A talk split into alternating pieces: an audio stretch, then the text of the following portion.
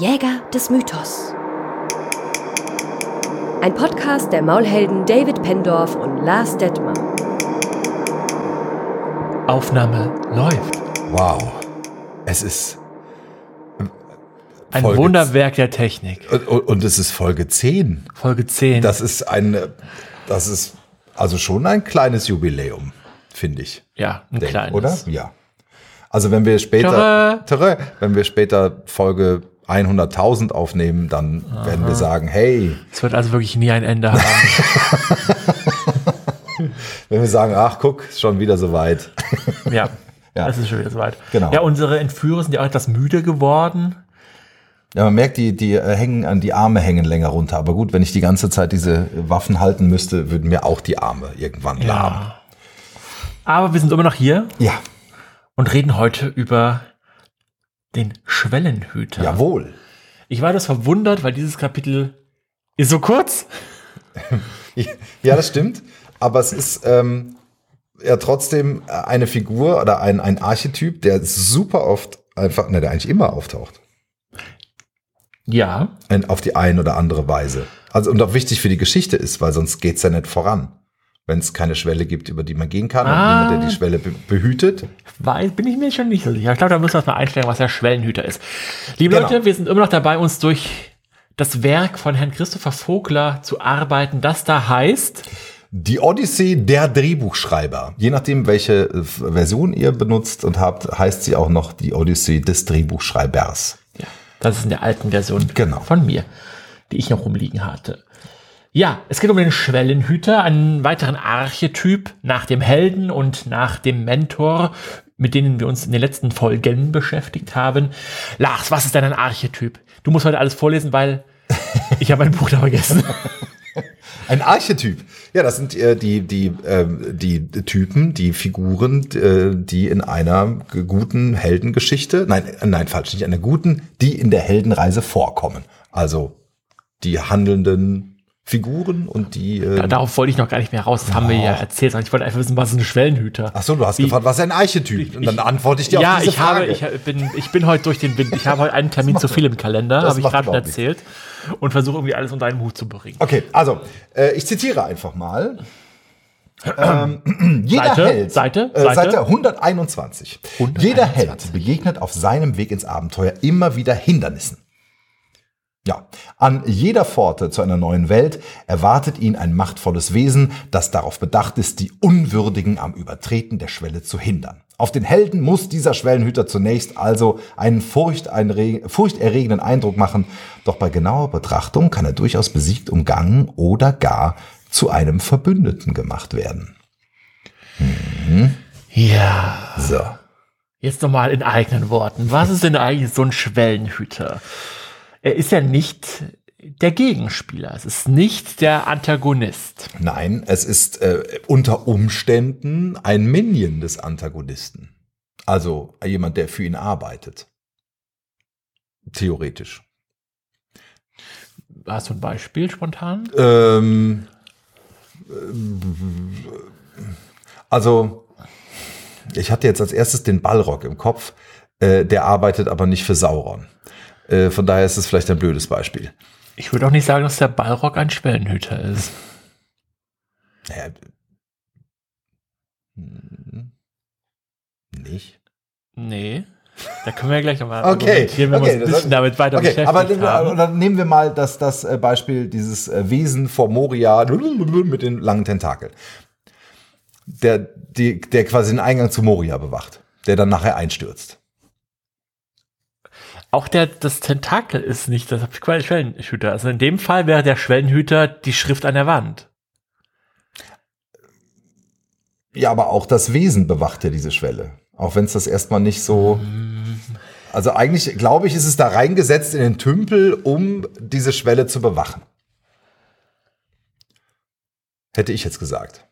Ja. Und natürlich ist die Schrift an der Wand auch ein Schwellenhüter. Also, so, so wie ich Herrn Vogler in den weiteren Ausführungen verstehe, Mhm. ist der Schwellenhüter so eine Art Prüfer.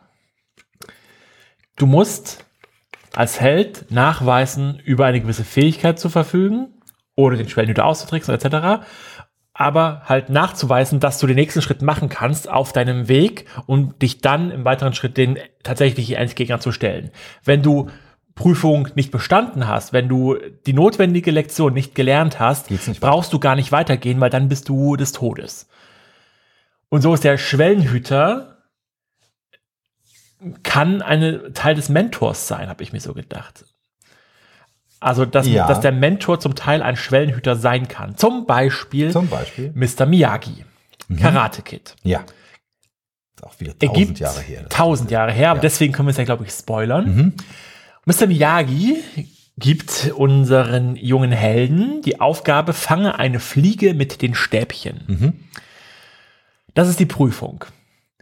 Und solange diese Prüfung nicht absolviert ist, kann man wenn nach deiner Logik auch argumentieren, vielleicht ist vielleicht auch die Fliege, Mhm. der Schwellenhüter.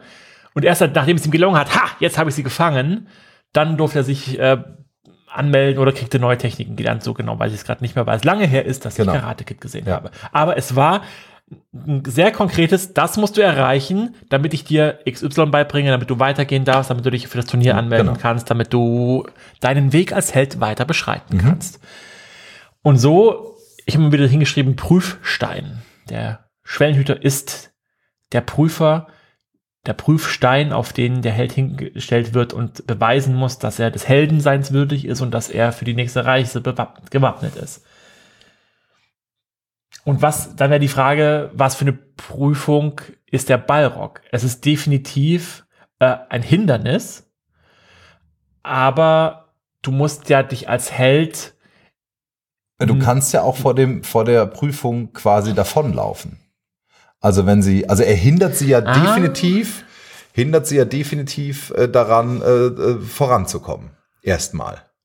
Also sie können sich ja nicht entscheiden, äh, zum Beispiel Gandalf retten oder nicht.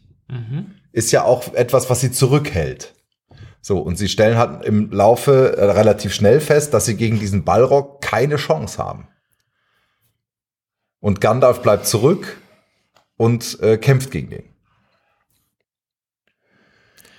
Ja, Für also ich- Frodo ich da ist es kein Hindernis. Also für Genau. Frodo ist es kein direktes Hindernis, aber zum Beispiel für Gandalf ist es eine Prüfung, Ja, um dann nachher zu Gandalf dem Weißen zu werden, weil ohne diesen Tod, also den ja diese- keine da- das, Entwicklung das für ist das, was passiert. Ja. Aber ich glaube, deswegen habe ich auch so ein bisschen äh, Widerstand gegen Mhm. Ballrock. Man versteht halt nicht, was irgendwas Magisches ist, was Gandalf da jetzt gelernt hat.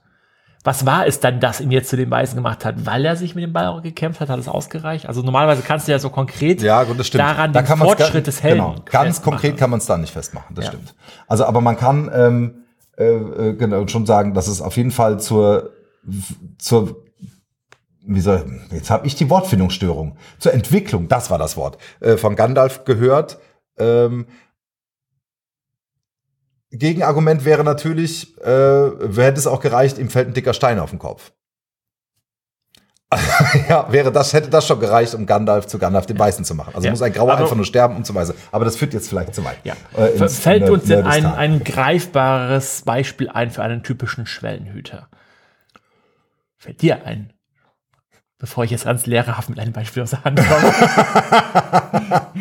ähm, ich habe das so verstanden, dass, äh, dass wie gesagt, ein, ein Beruf, also zum Beispiel, es gibt so eine Figur. Es gibt in jedem Martial Arts Film gibt es äh, äh, diese Leute, die äh, diese Minions, sag ich mal, von dem Oberbösewicht, die eigentlich nur dazu da sind, den Helden aufzuhalten und äh, ähm, von dem verhauen zu werden oder ihn zu verhauen. Und die ja schon quasi eine bestimmte Schwelle bewachen, also eine Tür bewachen, eine, eine, Das Weiterkommen, ja. ja, das Weiterkommen bewachen. Und so habe ich verstanden, dass es gehört auch zum Schwellenhüter sein. Es ist Das im gehört- Prinzip auch eine Prüfung, ähm, wobei das natürlich schwierig ist, wenn man bei einem zum Beispiel Jean-Claude Van Damme-Film einfach schon weiß, dass der die eh vermoppen wird. Also sind sie dann noch Schwellenhüter nach Vogler, ist dann die Frage. Na, vom Also sie für die kann ja, kann ja die Prüfung sein. Genau, sind sie, sind sie für die Geschichte noch wichtig, wenn eigentlich klar ist, dass äh, Chuck Norris äh, äh, die eh zu Klump haut? Also, Äh, ja, sind sie, weil ja Chuck Norris an ihnen zeigen muss, wie stark Wie, er wie ist. stark er ist, genau. Ob er eine neue Dann Technik ist es jetzt aber keine wirkliche oder- Prüfung. Dann ist es jetzt nichts. Also dann naja, doch, trotzdem. Also es ist halt auch ein Repräsentieren. Guck mal, was ich kann. Also Mhm. deswegen ist es ein, ein Prüfstand. Genau. Also Äh. von daher hätte ich gesagt, diese Minions sind schon äh, äh, Schwellenhüter. Auch wenn sie vielleicht nur dafür da sind, um zu zeigen, schau mal, wie kräftig unser Held ist. Ähm, Also für mich ist zum Beispiel ein, jetzt wieder äh, ein bisschen abstrakt schon wieder das Beispiel, aber wir haben ja viel über Sumania, Zootopia, je nachdem, wie man deutschen oder englischen Titel sagt, äh, gesprochen. den ich muss ich unbedingt noch mal gucken. Ich nehme mir das jede Und Woche. unsere kleine Hasenpolizistin Mhm.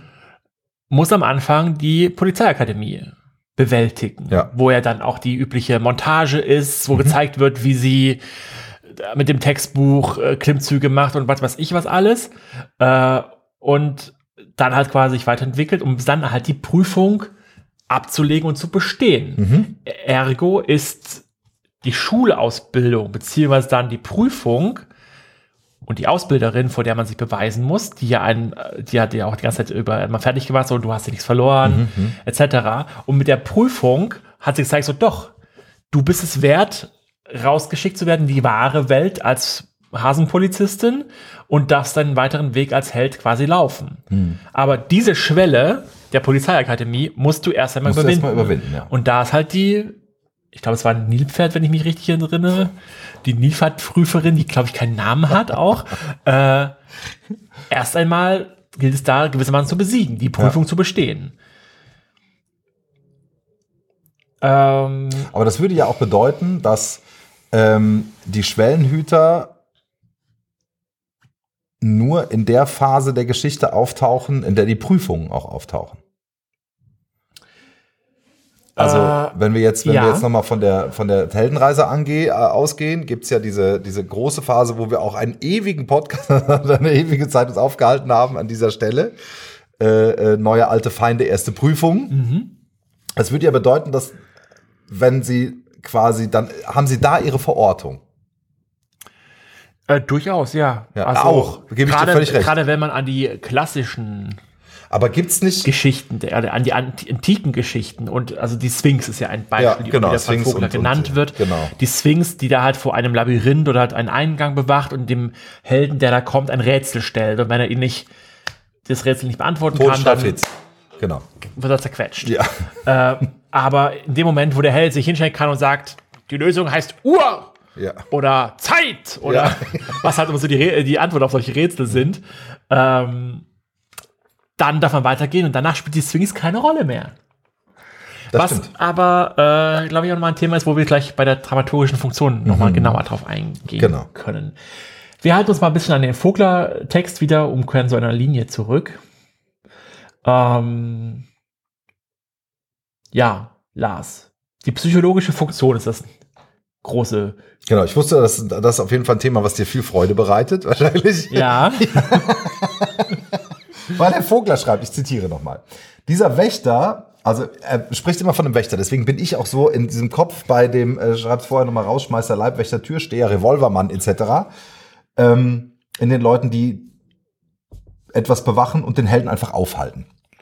Äh, jetzt sagt er, dieser Wächter repräsentiert die ganz normalen Hindernisse, denen wir uns ständig gegenübersehen. Schlechtes Wetter, Pech, Vorurteile, Drangsalierung, feindlich eingestellte Menschen. Unter einem psychologischen Gesichtspunkt betrachtet, könnten wir hier noch eine tiefere Schicht ausmachen. So gesehen sind es unsere inneren Dämonen, unsere Neurosen, emotionalen Narben, Laster, Unabhängig, äh, Abhängigkeiten, unsere Selbstbeschränkung, die uns in unserer Entwicklung hemmt. So, das heißt der innere Schwellenhüter. Das Ja. heißt der, der den Helden äh, selbst das könnte sogar dann, dann würde sogar bedeuten, dass er noch viel früher in einer Phase, nämlich äh, der, es kommt der Ruf zum Abenteuer, dann kommt die Weigerung. Wenn ich das ernst nehme, dann wäre auch die Weigerung schon ein Schwellenhüter. ähm, Also intern. der, ja und nein. Also ich finde, dass der Schwellenhüter ist die Verkörperung der Weigerung. Der Held hat ein Problem, ich möchte keine Vasen anfassen. Oder habe ein Problem mit Porzellan. 100 Punkte für alle, die wissen, worauf ich referenziere. ähm, und trägt sich seit, seit, seit Beginn der Geschichte, seit Anfang seines Lebens mit diesem Problem herum. Mhm. Und dann kommt die große Prüfung, in der der Held eine Vase zerbrechen muss. Ja. Und dann ist halt der Schwellenhüter die Vase selbst. Und indem er diesen Schwellenhüter bewältigt, Mhm. beweist der Held, dass er seine innere Neurose, Besiegt seine, hat. seine Schwäche besiegt hat und es so nun geschafft hat, würdig zu sein, zum Held zu werden weiterhin. Also, der Schwellenhüter ist in der Fu- Figur des Helden durch das sein eigenes Problem verkörpert. Das heißt also zum Beispiel ein Ron Weasley, Ja. äh, der äh, ganz oft erklärt wird, dass er panische Angst vor Spinnen hat, Mhm.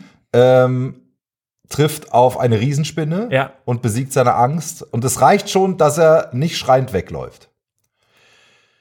Je nachdem, was Also er Prüfung besiegt die Spinne nicht, was also genau er, er besiegt ja. die Spinne nicht, sondern äh, sie werden nachher gerettet von Sie einem, folgen der Spinnen. Sie folgen den Spinnen und das alleine reicht ja schon und äh, äh, quasi, dass er, also ich weiß nicht, ob du die, die Geschichte soweit kennst, sie folgen Spinnen, genau, in den Ja, Wald. Genau, und wir sind äh, bei Harry Potter. wir sind bei Für, für, für die Jüngere. Genau, wir sind bei Harry Potter. ähm, und äh, folgende Spinnen kommen dann zu Aragog, dieser Riesenspinne, mit ihren ganzen tausend äh, äh, Nachkommen.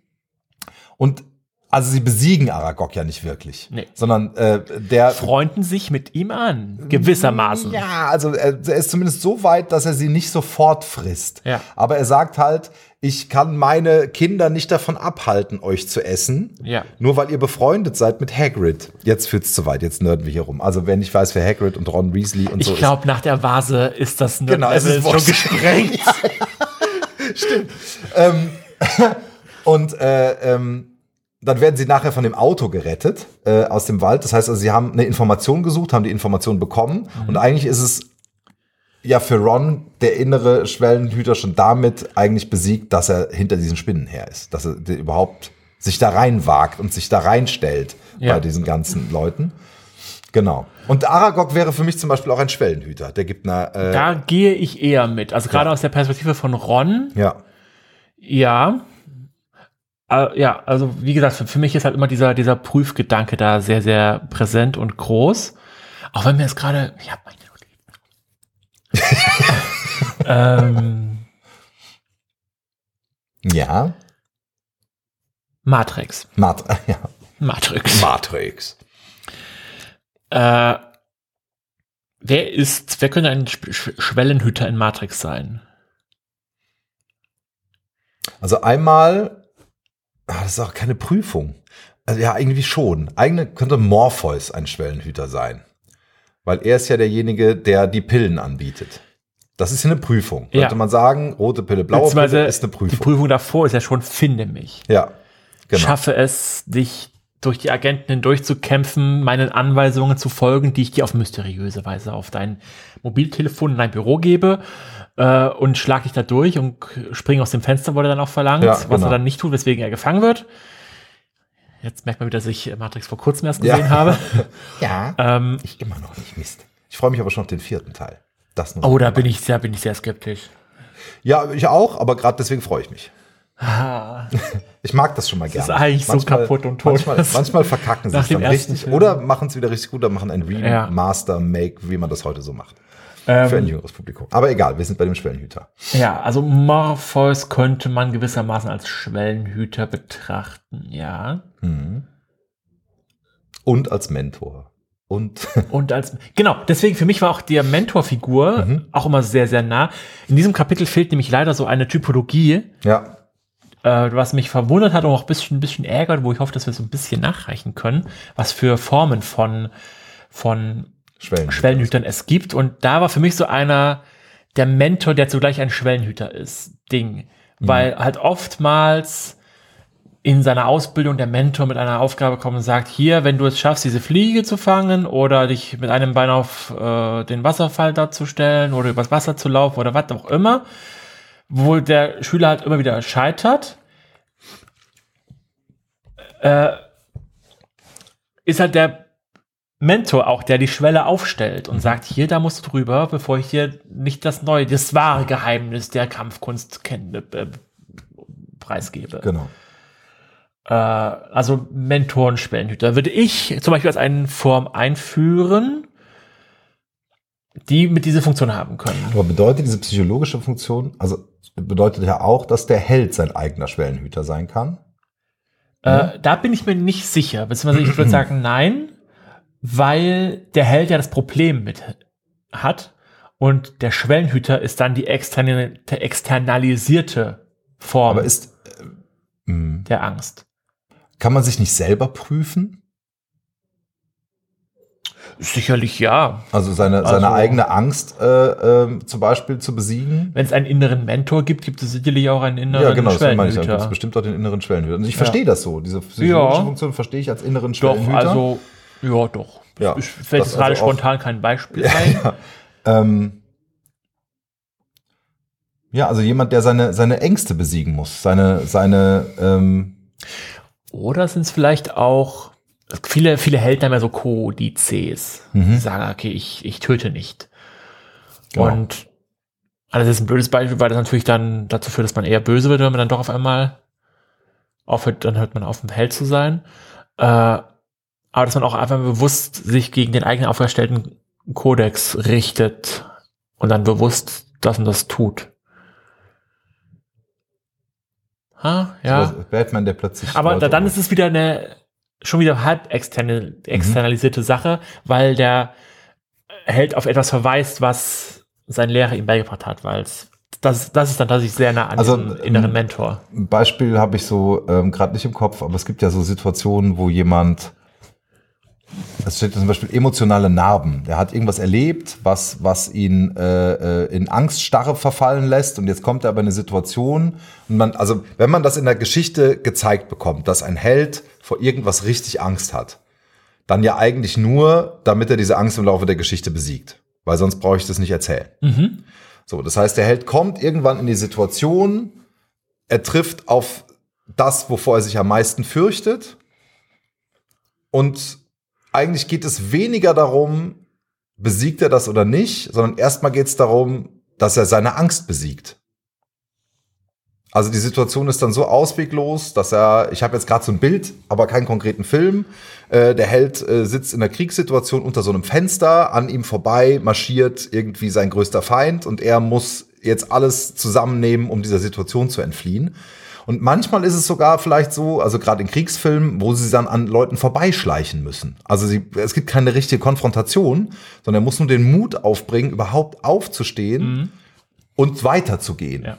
Und dass das schon ein innerer Schwellenhüter sein kann, zu sagen, so ich muss jetzt meine Angst besiegen und danach sind sie auch viel gelöster, weil sie diesen einen Schritt gemacht haben. Und äh, können den, dem Oberbösewicht dann anders gegenübertreten, weil sie gemerkt haben, es passiert ja gar nichts. Also ich habe es geschafft, ich habe meine Angst besiegt. Ich bin jetzt weiter in dem, was ich eigentlich äh, denke. Also da könnte ich mir schon vorstellen, dass es auch Aber diesen wir, inneren wir, wir sind ja schon äh, quasi mittendrin nach Ja. der Neurose, beziehungsweise nach der psychologischen Funktion Mhm. als Neurose. Äh, der erklärt ja Herr Vogler die dramaturgische Funktion der Prüfung. Mhm. Also Überschrift heißt wirklich dramaturgische Funktion. Prüfung. Prüfung, genau. Die wichtigste dramaturgische Funktion des Schwellenhüters besteht darin, den Helden zu prüfen. Sobald ein Held einer dieser Gestalten begegnet, muss er ein Rätsel lösen oder wird auf die Probe gestellt. Die Schwellenhüter sind nichts anderes als die Sphinx, der Ödipus die Rätselfrage beantworten muss, ehe er weiter seines Weges ziehen kann. Sie fordern den Helden heraus und prüfen, ob er reif für seinen Weg ist. Ja, Ja. Und die Prüfung kann ja jetzt erstmal mannigfaltig sein. ja. Genau. Aber das ist eigentlich schon der Schwellenhüter. Damit ist es ganz gut beschrieben. Ähm, wobei ich hier vorne finde, äh, das ist schon ein bisschen widersprüchlich. Also wenn ich es wenn ich's, äh, von, ne, also das, deswegen bin ich immer auf diesen Minions hängen geblieben. Weil ich gedacht, das kann ja nicht alles sein. Es kann ja nicht nur daran liegen, dass es Prüfungen gibt, sondern es gibt ja, ja, wie gesagt, den Ballrock oder dieses Vieh im, äh, Ja, das, das war, also ich, Das ja schon auch, natürlich ist die Schrift auf der Tür von Moria ein Schwellenhüter. ja. Aber es ist ja auch keine, also es ist ja keine Prüfung in dem Sinne, sondern Gandalf kommt einfach nicht drauf. Und irgendwann fällt ihm ein, ah, was Ja. ist das, das, das äh, Wort für? Und dann kriegt er das gesagt, dann öffnet sich die Tür. Aber Gandalf ist kein Stück weiter, sondern der hat einfach Ja. nur nicht gewusst, wie es heißt. An, an, der, an der Stelle ist es tatsächlich sehr rollenspielhaft, ja. wo dann der Dungeon Master, der, der Spielleiter, Spielleiterin, den Spielenden ein Rätsel, eine Aufgabe gibt, äh, löst das mal und die fiddeln sich das halt irgendwie zurecht Genau. und finden eine Lösung für, aber wirklich was gelernt Haben sie nicht. in der Regel selten. Und auf der anderen Seite ist aber dieses Vieh in dem See reagiert ja nicht auf die öffnen, sich öffnende Tür. Also dann wäre es eher ein Schwellenhüter per Definition, weil dann wäre es ja eine Prüfung, die sie zu bestehen haben, diesen Kampf zu führen, sondern das Vieh taucht ja nur auf, weil einer der Hobbitze äh, aus purer Langeweile anfängt, Steine in diesen See zu schmeißen. Das, das, den als Schwellenhüter finde ich noch weniger als ein Schwellenhüter als der Balrog. Ja. also, aber von daher, aber Es ist eine Bedrohung. Es ist Ja. ein Hindernis, was natürlich die Situation etwas dringlicher und, und äh, äh, anstrengender macht und auch nochmal zeigt, wie wenig bedacht sich diese Hobbits da in der richtigen Welt aufhalten. Stimmt, Also so gesehen hast du total recht, das stimmt. Ich habe immer, war das, das war für mich das Beispiel für Schwellenhüter. Dieses Vieh. Krakenvieh. Ja. Aber da muss ich umdenken. Es hat wohl dann doch mit der Prüfung zu tun. Und das hat tatsächlich äh, überhaupt keine Prüfung. Ähm, jetzt gibt es also den Schwellenhüter, der eine Prüfung aufstellt. Der Held hat die Möglichkeit, schlicht einfach diese Prüfung zu bestehen, wie Herr Vogler schreibt. Äh, er kann umkehren und weglaufen. Was spannend, auch ich finde Storytechnik irgendwie spannend, weil ich nicht weiß, ja und dann? Ja, dann fängt er halt quasi wieder von vorne an. Also, Wie und das Einzige, was er vielleicht noch versuchen kann, ist den zu umgehen. Aber damit umgeht er ja auch die. Das ist ja schon eine weitere Möglichkeit. Genau, genau. Also wenn er weg, wenn er einfach nur wegläuft, kann er seine Mission nicht erfüllen. Ich habe jetzt gerade so diese Geschichten im Kopf, wo du willst Prinz werden, dazu musst du Person Y heiraten, diese Frau heiraten und diesen Typen heiraten oder andersrum. Ja. Woraufhin oftmals Herr Prinz, Frau Prinzessin beschließt, ah nee, ich gehe dann mal und abhaut, äh, was natürlich dann die Handlung in Gang setzt. Um, um sich dann doch irgendwann wieder zu finden und dann wird die Schwelle doch überschritten und dann ist das so das Ende.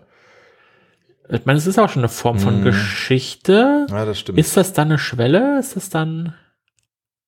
Also, wenn ich jetzt etwas konstruiere, genau. Also, ich habe einen äh, Prinzen, der eine Prinzessin heiraten soll. Aus welchen, ja, weiß ich nicht. Aus irgendwelchen Gründen will er das nicht. Will lieber in die Welt hinausziehen. Aber dann ist ja, haben die ja nichts miteinander zu tun. Also dann, weißt du, was ich meine? Dann ist ja der, hat der, der, der, diese, diese Schwelle, die zu überschreiten wäre, nichts mit der weiteren Geschichte zu tun, außer dass sie sich am Ende vielleicht wieder treffen. Na, diese Geschichten funktionieren in der Regel so, dass die Person dann abhaut, sich dort in eine andere Person verliebt, feststellt, oh, das ist ja die Prinzessin, die ich heiraten sollte, Ah, okay. und sie dann glücklicherweise. ich dachte jetzt gerade an zum Beispiel König Drosselbart. Ist das so eine? Da ist nämlich andersrum. Da ist die Prinzessin, die will äh, äh, einen Prinzen nicht heiraten, weil sie den irgendwie doof und hässlich findet und schmeißt ihn raus. Und der kommt dann später als Bettler wieder und der König sagt, weil du dich nicht entscheiden kannst, musst du den nächsten heiraten, der hier an der, am Fenster vorbeikommt. Und dann kommt dieser Typ in Verkleidung eines Bettlers, sie muss ihn heiraten und verliebt sich im Laufe der Zeit an ihn und dann stellt sich nachher heraus, es war der Prinz. Nee, ich habe tatsächlich eher so Leons und Lena im Kopf, Mhm. wo halt auch Prinzessin und Prinz verheiratet werden sollen miteinander. Beide beschließen, wir hauen mal ab. Zufälligerweise treffen sich beide in der Wildnis, verlieben sich einander, gehen dann zu Hause zurück und sagen, hier Papa, ich will den da heiraten und stellen fest, oh, das ist Das ja, ist ja, genau. also ein, also das Ja. ist ja, trifft sich ja gut. Ähm, Genau. Ja, also ist das schon eine Form von Geschichte. Ähm, ja, weitere Möglichkeiten, wie der Schwellenhüter äh, umgangen werden kann oder bewältigt werden kann. Ja, frontale Konfrontation, ja quasi wirklich das, finde ich, das, die frontale Konfrontation ist das Lösen des, der Aufgabe. Ja, genau. Ich, I, ich mach das. Ja, Das klingt so wahnsinnig und so unmachbar. da bin ich bei. Hier bin ich bei, mache ich, kriege ich hin.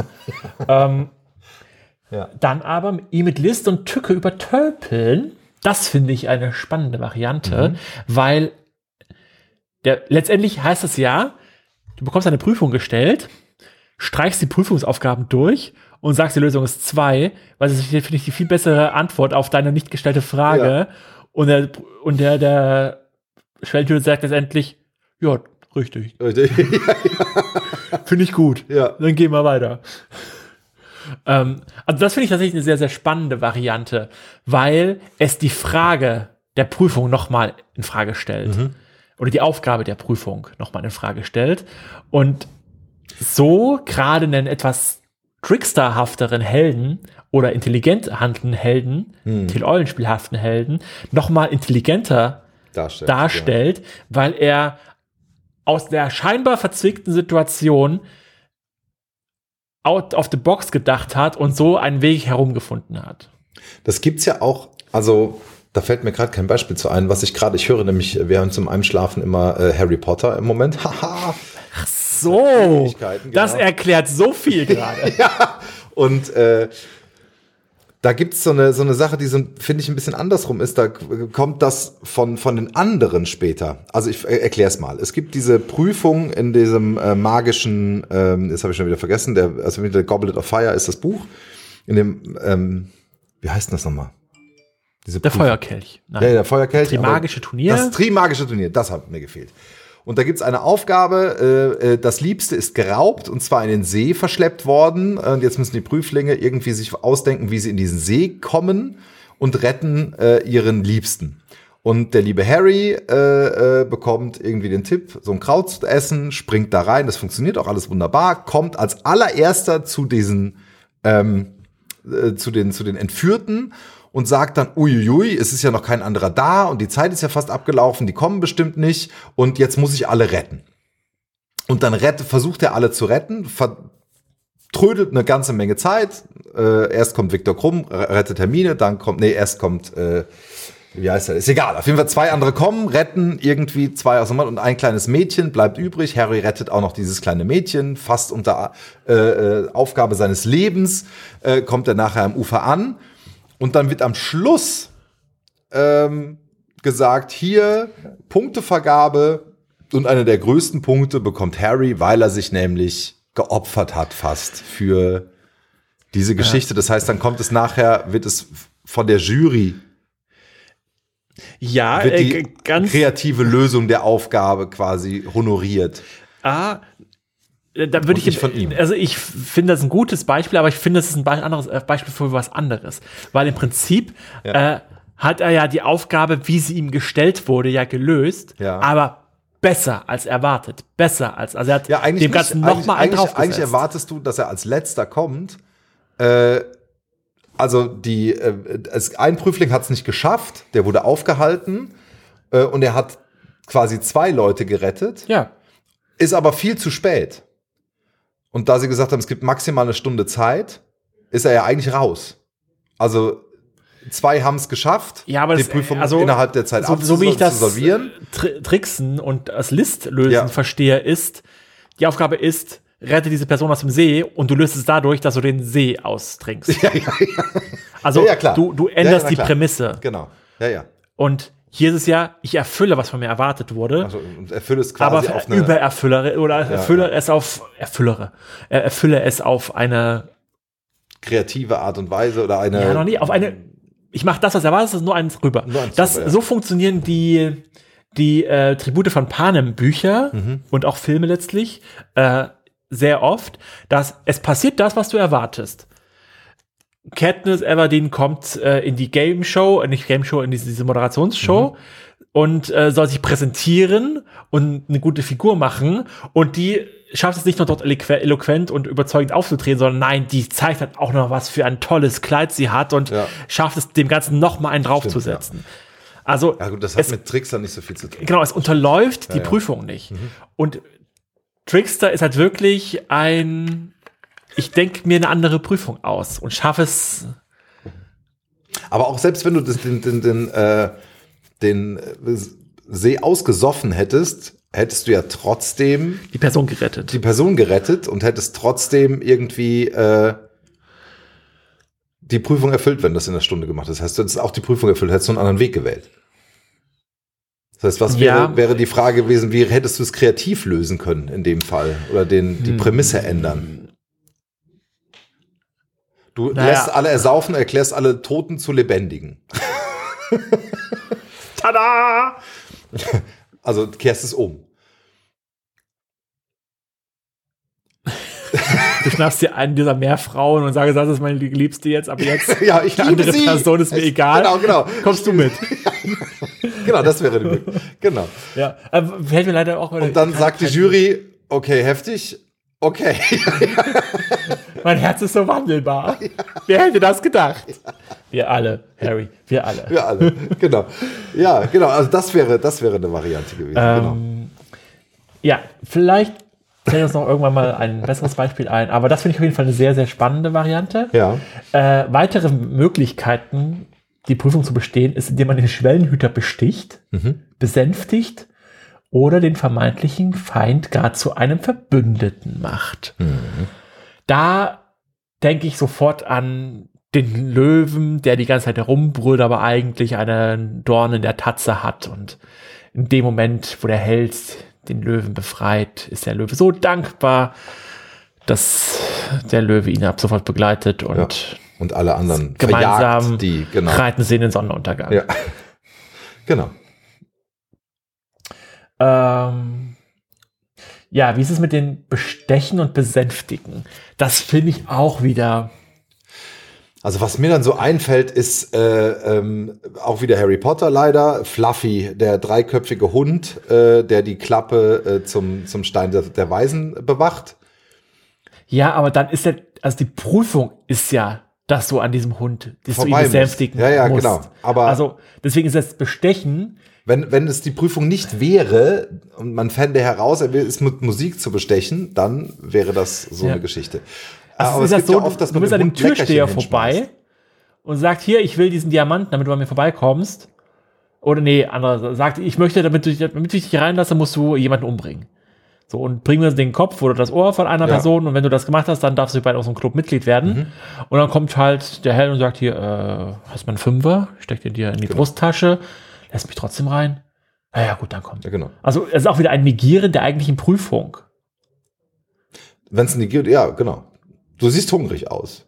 Ich habe zufällig einen Döner dabei. Bitteschön. Lässt du mich jetzt durch? Okay. Ablenkung, genau. Genau. Das ist ja auch ein. Ich äh, bewältige nicht die Prüfung, die mir eigentlich gestellt wurde, lenke Ja. aber den Schwellenhüter ab und, und lasse ihn ablenken von einer anderen Person.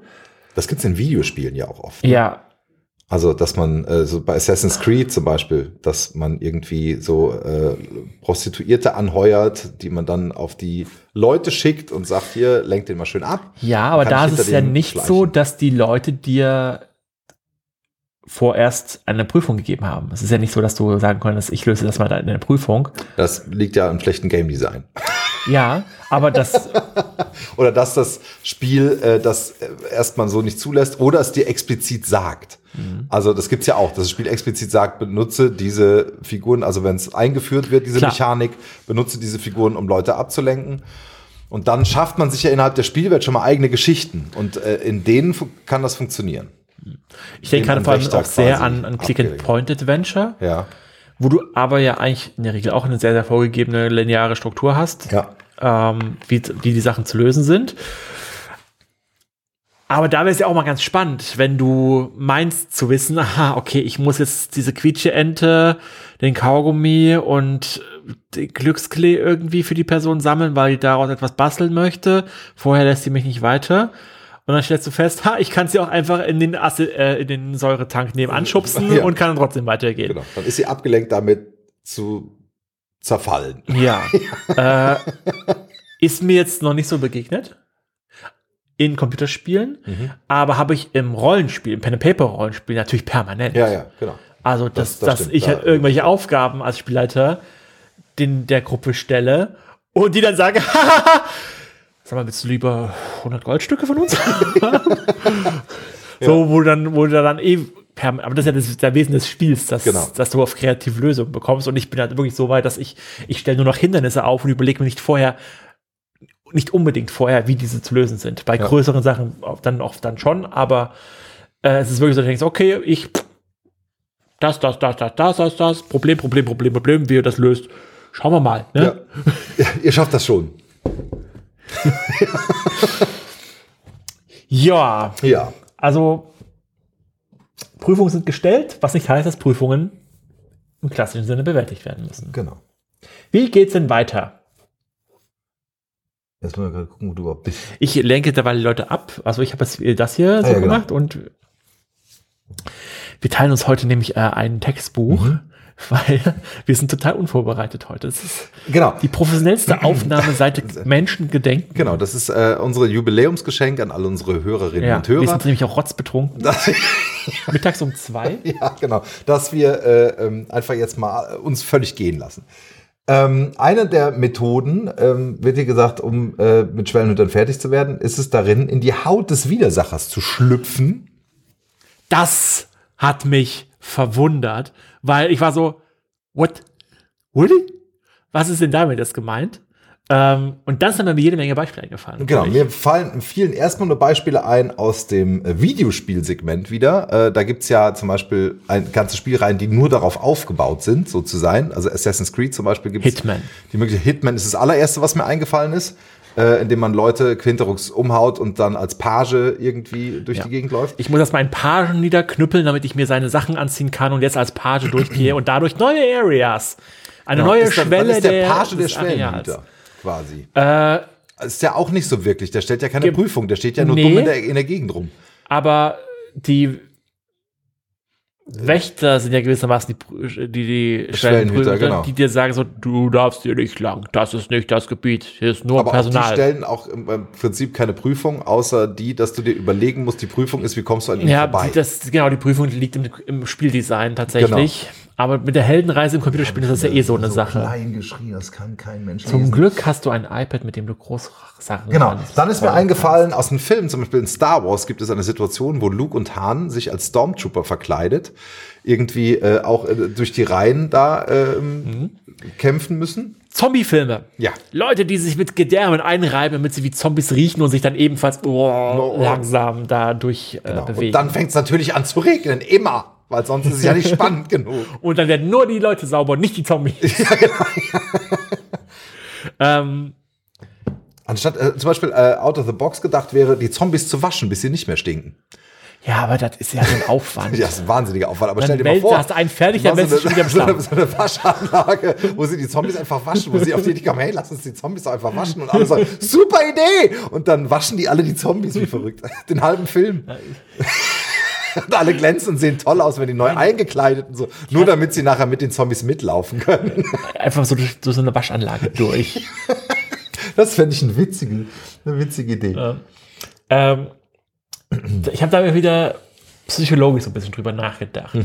Wenn der Schwellenhüter gewissermaßen die große Angst, dass äh, der negative Teil des Helden quasi repräsentiert, ist in dem Moment, wo ich mich mit dem Schwellenhüter gemein mache, ergo selbst zu meiner Angst werde, mich mit dieser identifiziere und auseinandersetzen muss, weil ich mit ihr konfrontiert bin. Äh, kann man das so weit treiben? Ja, ich glaube schon.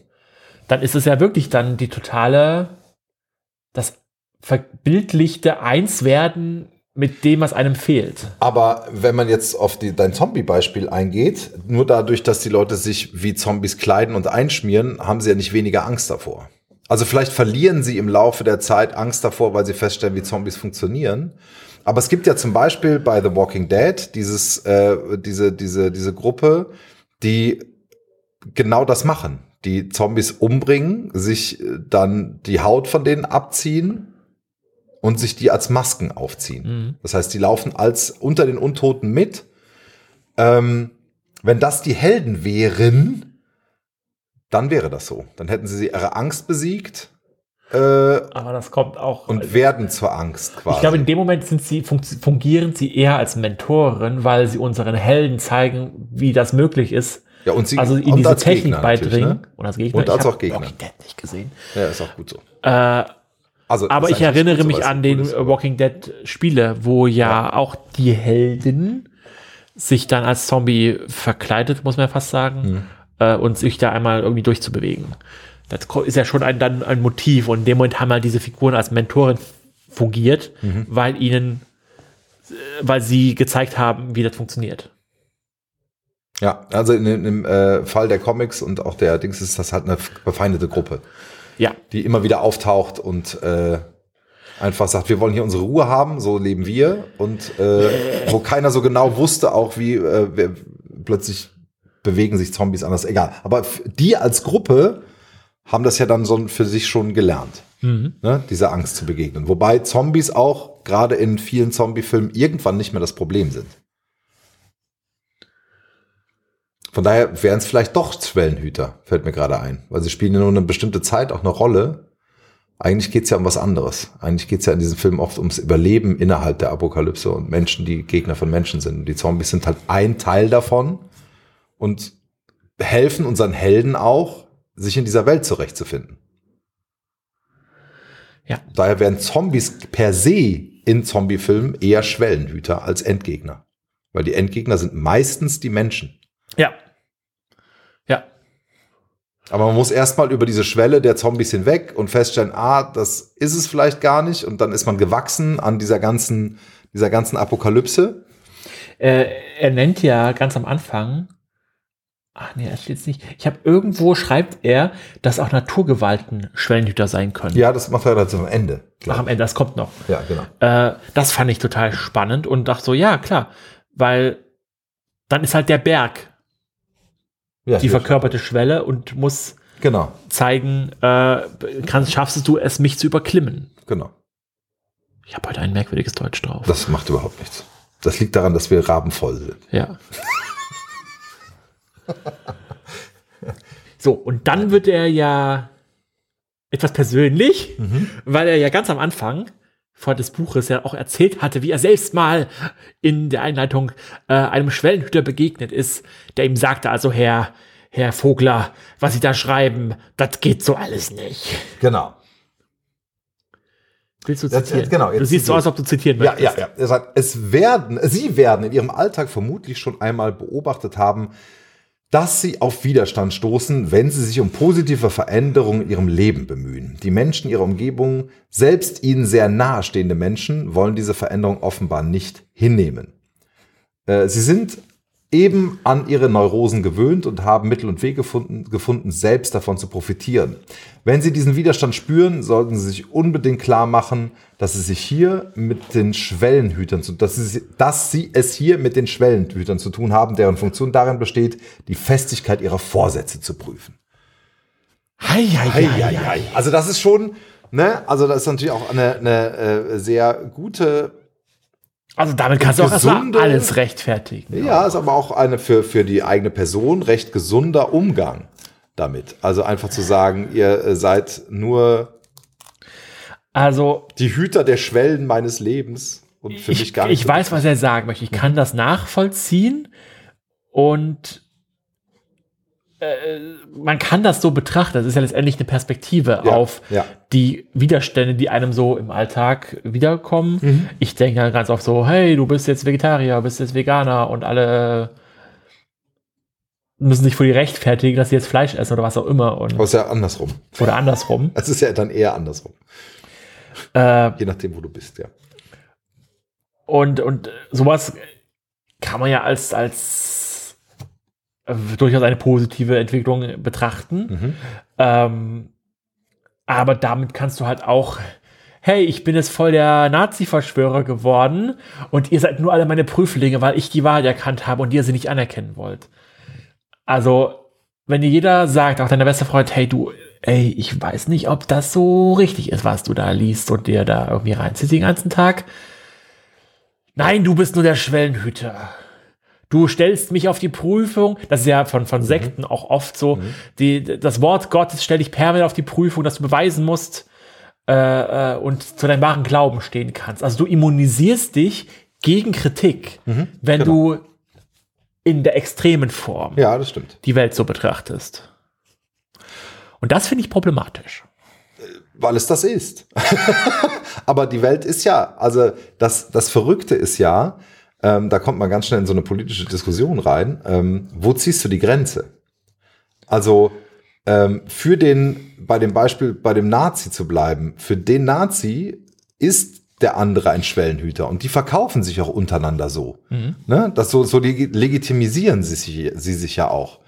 Dass äh, sie sagen, äh, ne, genau, alle Leute, die nicht das glauben, was wir glauben, ähm, die sind, liegen erstens falsch und zum zweiten sind die nur ein weiterer Stein, Prüfstein auf unserem Weg. Wir müssen auch einen steinigen Weg gehen. Ja, wenn ich jetzt an Herrn Hildmann zum Beispiel denke, um mal Veganer und Nazis gerade mal zusammenzubringen, Unter einen Hut zu stopfen. unter einen Hut zu stopfen, Eine wo sie eigentlich zu nichts zu suchen haben. Das finde ich ja verrückt. Äh, egal, aber ähm, der, der muss ja irgendwann alles als Prüfung sehen. Also Ja. sonst wird er ja verrückt. Ja.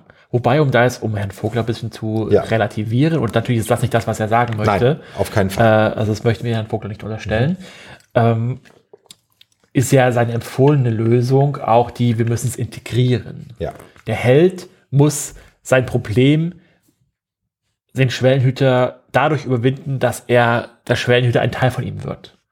Gewissermaßen. Also, dass die Prüfung, die bewältigt wird, dich, dir etwas gelehrt hat Ja. und dir damit zeigt, dass du jetzt weitergehen darfst. Und damit ist der Schwellenhüter auch kein, kein Hindernis mehr, sondern du hast halt den Schwellenhüter gezeigt, dass du würdig bist. Also stellt sich auch dir nicht mehr in den Weg und du darfst weiter weitergehen.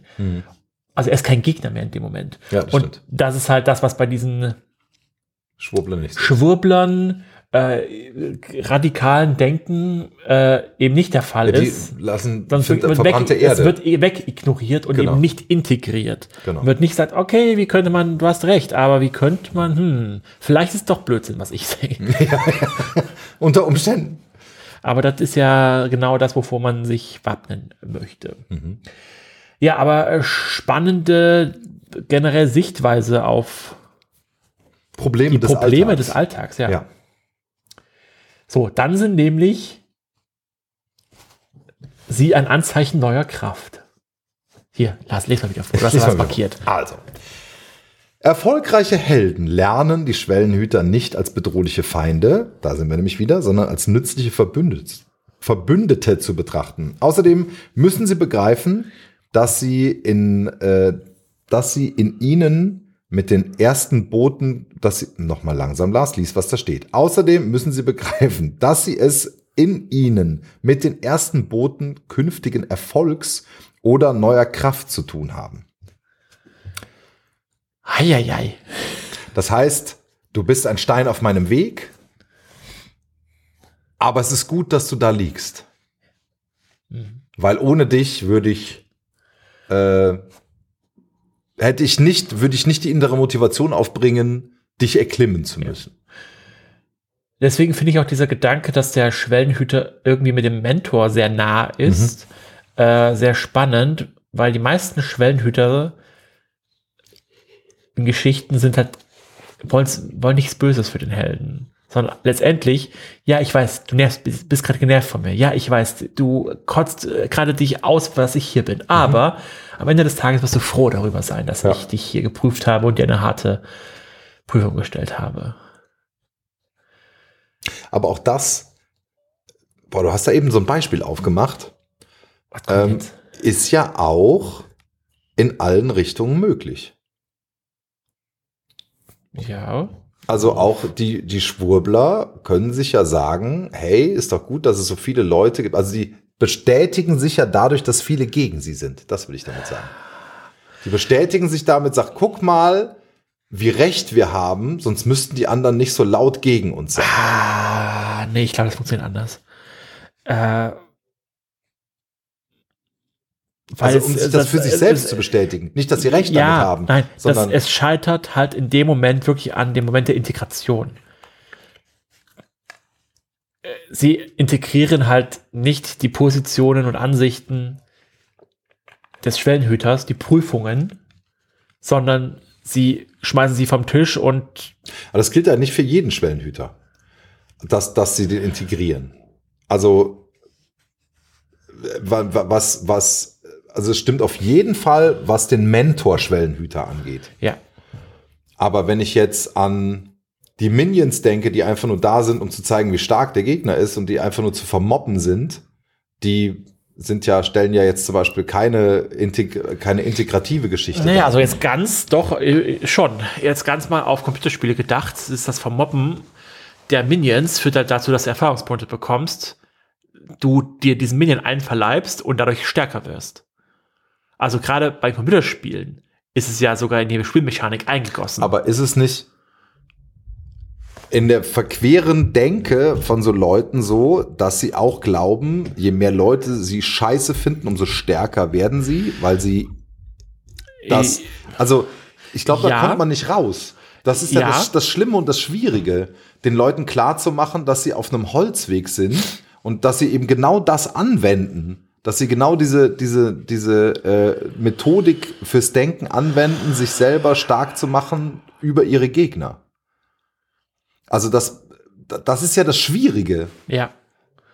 Na klar, es funktioniert ja auch sich. Also deswegen lösen sich ja diese Gruppen nicht in Luft auf, sondern schaffen sich sie halt auch. Und wenn du dann, äh, das, das spaltet ja. Familien. Also wenn, wenn du, wenn du sagst, irgendwie, wenn alle in deiner Familie und deine Freunde sagen, du bist da auf dem Holzweg, kann man sagen, hey, okay, vielleicht haben die recht und vielleicht sollte ich meine Position nochmal überdenken. Du kannst auch sagen, es sind alle gegen mich. Alle gegen mich. Und das beweist, dass ich recht habe. Weil mein Mentor sagt nämlich, es werden alle gegen dich sein. Und du musst die Stärke haben. Und das funktioniert ja wohl ins Positive wie ins Negative. ja, Ne? Das ist ja das Schlimme daran, finde ich. ja weil es einfach eine narrative Struktur ist. Genau. Und die, äh, man geht halt dahin, wo die bessere Geschichte erzählt wird. Beziehungsweise die Ja. Geschichte, die man am ehesten glauben will. Genau. Von daher funktioniert Voglers Prinzip in alle Richtungen. Ne? Also, das ist ja das gerade in der heutigen Zeit wirklich Erschreckende. Dass es kaum ein Narrativ gibt, was zu bescheuert ist, als dass da nicht jemand herkommt und sagt, hey, das ist auf jeden Fall was, woran ich glaube. Und äh, von daher, ja, Aber am Ende übernimmt der Held die Kniffe des Schwellenhüters, verinnerlicht dessen ganzes Wesen und zieht weiter. Und wird, und so wird der Held letztendlich stärker. genau. Ja, Durch die, äh, genau. Die und da, das ist dramaturgisch immer ganz, ganz merkwürdig für den Schwellenhüter. Oder gerade jetzt, wenn wir auf Rollenspiele schauen. Du hast, wenn wir spielen, ich spiele seit über einem Jahr, fast einem Jahr, noch nicht über einem Jahr, äh, eine lange Kampagne, wo wir insgesamt schon über 40 Sessions gespielt haben. Äh, und du begegnest Figuren, die du halt als den großen, Bö- einen großen Bösewicht, der uiuiui, hoffentlich schaffen wir es, den da irgendwie mal zu, zu überstehen. Ähm, so entweder ist die Lösung, wir schlachten den ab, dann ta- taucht er nicht wieder auf.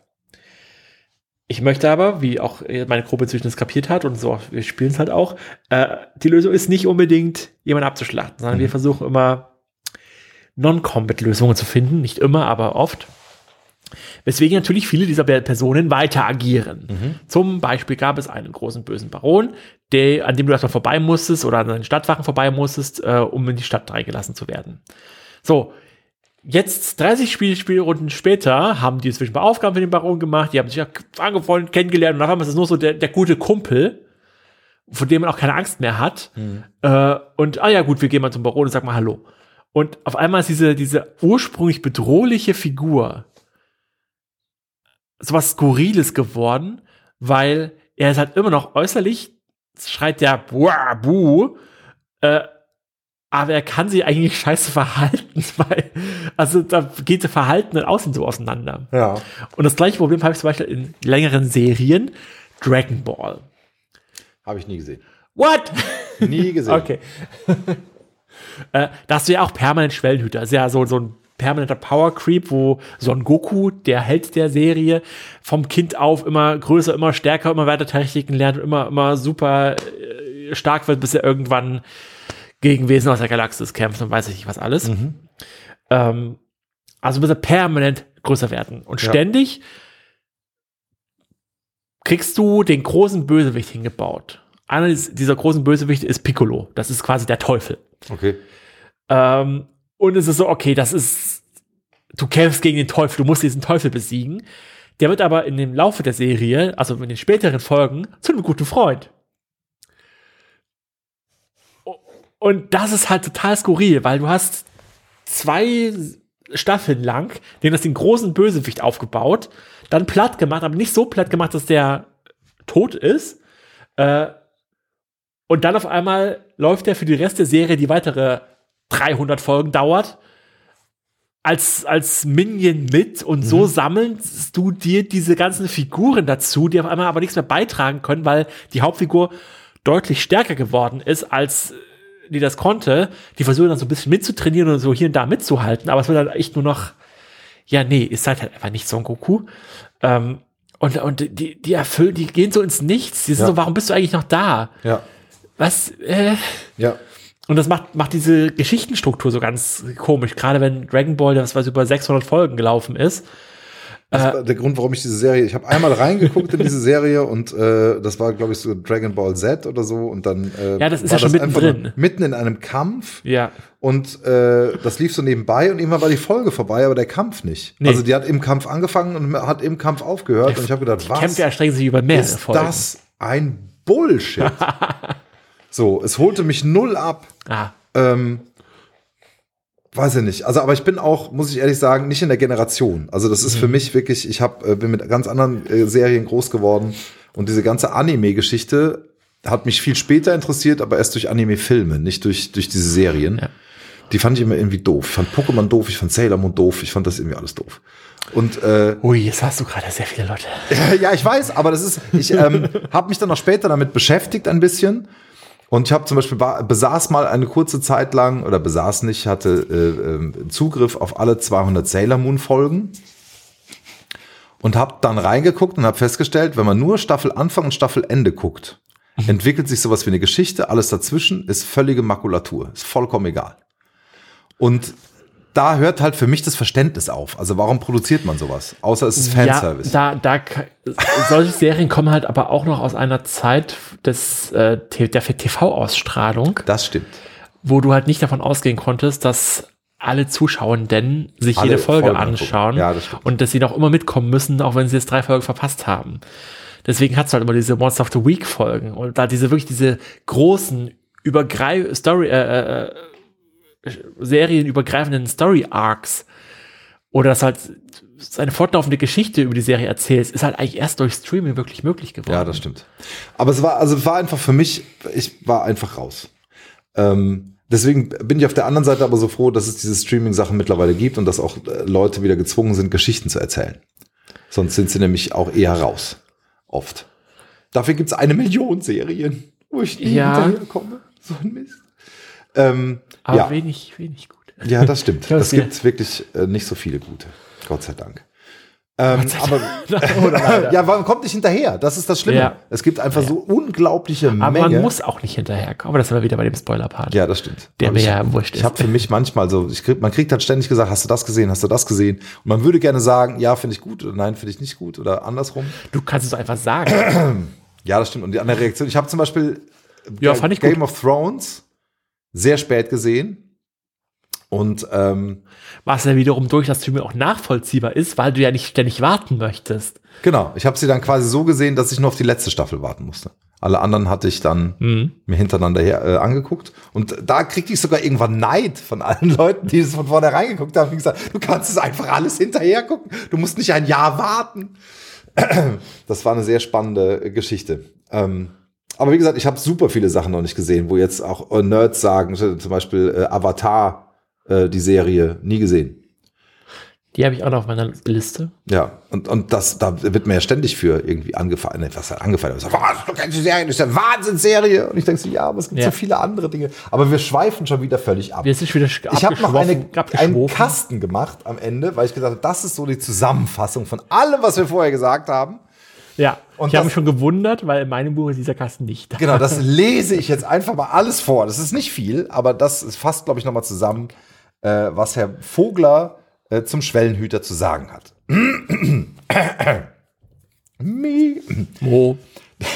Die Schwellenhüter können uns in einer Geschichte in den fantastischen Gestalten begegnen.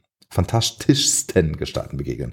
Es kann sich um Grenzposten handeln, um Nachtwächter, Wachposten, Bodyguards, Banditen, Redakteure, Türsteher, Rausschmeißer, Kartenabreißer, um jede Figur, deren Aufgabe darin besteht, den Helden vorübergehend auf seinem Weg aufzuhalten und seine Kraft auf die Probe zu stellen. Die Wirkung des Schwellenhüters muss keineswegs in einem leibhaftigen Menschen verkörpert sein. Wir können sie genauso gut in einem Requisit, einem Bauwerk, einem Tier oder einer Naturgewalt wiederfinden, die den Helden aufhält und ihm eine Bewährungsprobe abnötigt. Den richtigen Umgang mit den Schwellenhütern zu erlernen, ist eine der größten Aufgaben im Verlauf der Reise des Helden. Zitat Ende. Ja. Stimmt, als ich das gelesen hatte, dachte ich mir, wir sollten vielleicht damit anfangen. Aber Ja. ist auch ein gutes, gutes Ende. Ja, ich vermisse tatsächlich so ein bisschen die Typologisierungen, die Ja. wir es im vorigen Kapitel Nummer hatten. Ja, Ich fand es ein bisschen schwierig, auch hat man ja vielleicht gemerkt, irgendwie, weil ich ganz anderen Figuren im Kopf hatte und immer versuche, äh, versucht habe, das aneinander anzugleichen. Und es mir zu wenig war, dass es immer irgendwie ein Prüfling ist. So, aber jetzt haben wir im Laufe dann rausgearbeitet, dass eine Prüfung sehr vieles sein kann. Und ähm, der Schwellenhüter sogar in, in verschiedenen anderen Archetypen sich wiederfindet. Also im Helden selbst, auch wenn selten, oder im äh, Mentor vielleicht öfter. aber ich glaube, das ist so eine Aussage, die kann man jetzt schon pauschal auf alle noch folgenden Archetypen anwenden. Ja. Ich glaube, irgendwo kann der Held durch Persönlichkeitsabspaltung auch all dies in sich selbst hervorbringen. Mhm. Weil letztendlich sind es ja immer nur Geschichtenstrukturen und diese Geschichtenstruktur des Schwellenhüters ist, erfülle X, damit du Y Weiter bekommst kannst. oder weiter kannst, ja. Genau. Und im Wesentlichen geht es immer darum, dass der Schwellenhüter ein Stein auf dem Weg der Entwicklung des Helden ist, um ihn zu befähigen, das große End, Ja. was auch immer, zu bestehen. Und manchmal gibt es halt auch 10, 15 Schwellenhüter, die alle dafür da sind, den immer stärker und größer zu machen. Genau. Bis er schließlich den Teufel selbst besiegt. Oder wen auch immer. Piccolo. Piccolo. Finde ich auch einen geilen Namen für den. Das klingt so wie so ein kleiner, Ja. so ein kleiner Klefferhund. Piccolo, komm her. Ja, fein. Ja, fein. Habe ich jetzt nicht den Teufel mit im Kopf. Aber das ist ja ein guter, das fände ich wieder einen guten Kniff. Ja. Genau. Guti, Schön. dann haben wir es mal wieder geschafft. Ja. Das nächste Mal geht es um den Herold. Ja. Auch wieder ein kurzes Kapitel. Das macht nichts. Und- Vielleicht machen wir auch wieder eine kurze Folge. Obwohl wir heute ja auch. Oh, wir haben, wir haben, glaube ich, wieder. die Stunde geknackt. Ja. Aber ist trotzdem etwas kürzer als sonst, aber das macht ja nichts. Wir bedanken fürs Zuhören. Schaltet auch das nächste Mal wieder ein, wenn es heißt.